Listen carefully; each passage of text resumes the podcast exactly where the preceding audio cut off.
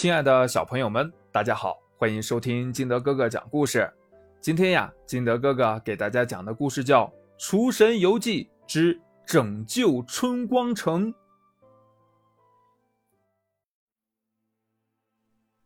初冬已至，凛冽的西北风摇晃着光秃秃的树枝上仅有的那几片已经泛黄的树叶。一连几天都是阴沉沉的，路上仅有的几个行人也是裹紧身上的棉袄，快步的走着。厨神汤小汤他们几个也紧抱双臂，脖子尽可能的往里缩。这天气太冷了。不大一会儿，他们来到了城门口，“春光城”三个大字映入眼帘。把人冻成这样了，还叫春光城？哼，我觉得应该叫寒冰城还差不多。猴子阿星一脸嫌弃地说：“你别乱说了，天气冷跟人家这座城有什么关系？也许这座城的居民人人都像太阳一样，能给别人带来温暖呢。”兔子吉娜接过话，汤小汤没有理会他们。径直地走进了城里。这座城非常宏大，从街道两旁房屋的样式能看得出来，这里以前一定是非常繁华的地方。但为什么现在看着却是一片败落的景象呢？大哥您好，请问，起开，别拦着我！犀牛阿仁本想向路边的一位大哥打听一下路。却被大哥一把推开了。阿仁，你没事吧？汤小汤连忙扶住阿仁，问道：“没事，只是刚才那位大哥为什么脾气那么大呢？”阿仁还一直回头看大哥的方向，也许他有事情吧。我们继续赶路吧。汤小汤继续带着大家往城中心走去。这一路上。他们遇见了好几位，终于在一个孩子那里打听到了客栈的位置。到了客栈，他们办理了入住手续以后，就在一楼坐了下来。小汤师傅，你有没有发现这个城里的人都很奇怪呀？阿仁压低声音问汤小汤。汤小汤环顾四周，也低声道：“是啊，你看我们周围的人。”几乎每个人都有黑眼圈，而且面色发白。嗯，就是就是，这刚到中午就一个个哈气连天、无精打采的，一看昨天晚上就没干好事儿。阿星嘟嘟囔囔道：“你别胡说八道了。”吉娜生气地捂住了阿星的嘴。吃完了饭，他们各自回到了房间。不一会儿，楼道里有人走动。汤小汤打开房门，原来呀是打扫卫生的大爷。这大爷看样子有五十多岁了，却并不像城里见到的那些年轻人一样。他不仅没有黑眼圈，而且精神矍铄，腰杆也直啊。汤小汤感觉奇怪，就赶紧把大爷请进了房间。大爷您好，您今年多大了呀？汤小汤礼貌地问道。哦。老头子，我今年七十一了。大爷笑呵呵地说：“啊！”汤小汤吃了一惊啊，这完全看不出来呀！哈哈哈哈哈！你是外乡人吧？大爷问道。“嗯，是的，我们是路过这里，看这里的人，感觉有点奇怪呀。”汤小汤说出了自己的疑虑。唉，这事儿啊，说来话长了。大爷叹了口气，接着说道：“我们这里叫春光城，那是因为我们城里的百姓每个人的脸上都洋溢着温暖的微笑。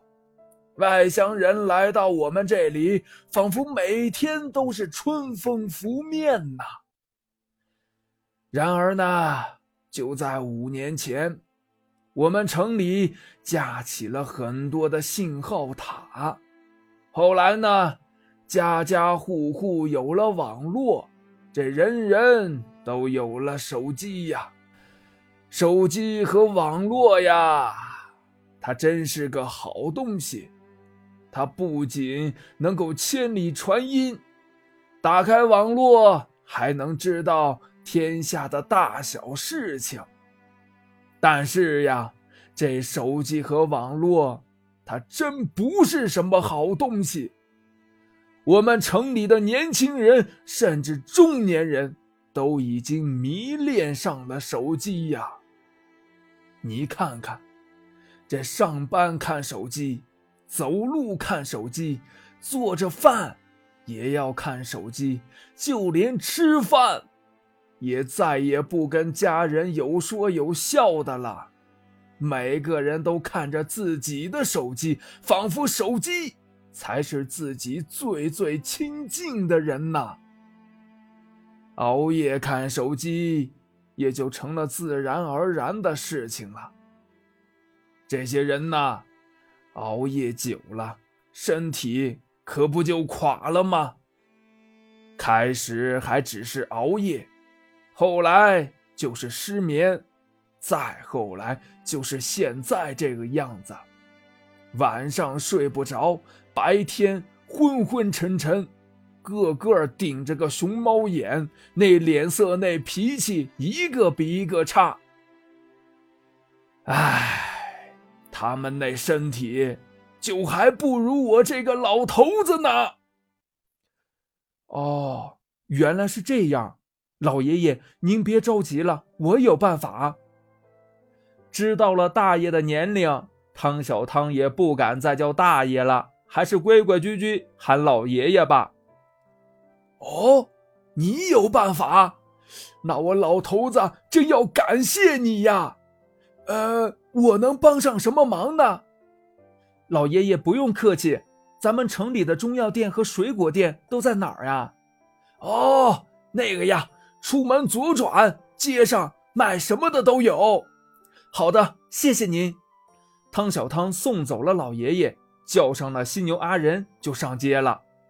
很快，他采购到自己需要的物品，跟客栈老板讲明缘由后，他们两个钻进了备用的厨房。这一夜，他们俩都没有出来过厨房。第二天快到中午的时候，阿仁快步找到了昨天打扫卫生的老爷爷，把他请进了厨房。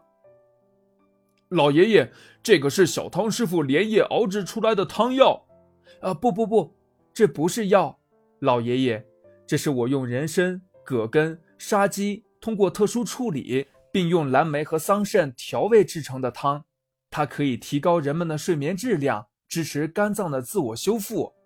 汤小汤解释道：“哦，那太好了，呃，这这个喝了就能睡着吗？”会不会一觉醒不来呀？老爷爷有点担忧了。哈哈，老爷爷不用担心，这个汤呀，不是刺激大脑的安眠药，不会喝了就睡着的。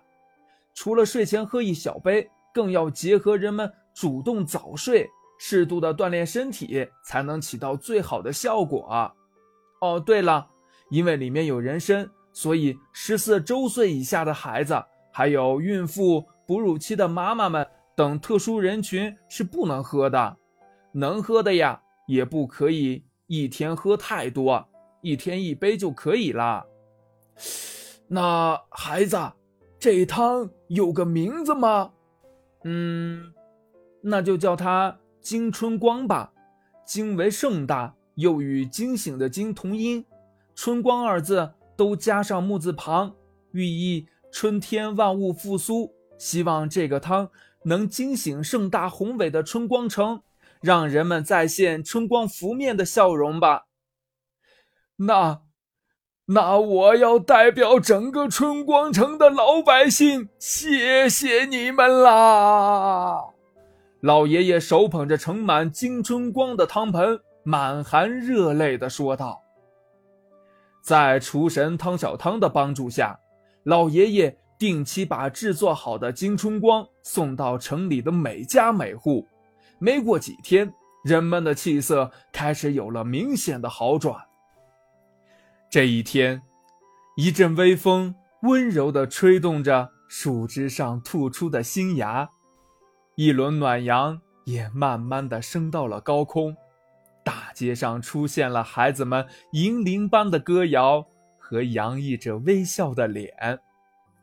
孩子们唱道：“金春光，好睡眠，少玩手机，多锻炼，身体好，精气满，健康长寿，福万年。”喧嚣的街道上，四个人的身影并排走出了让人感到温暖的春光城。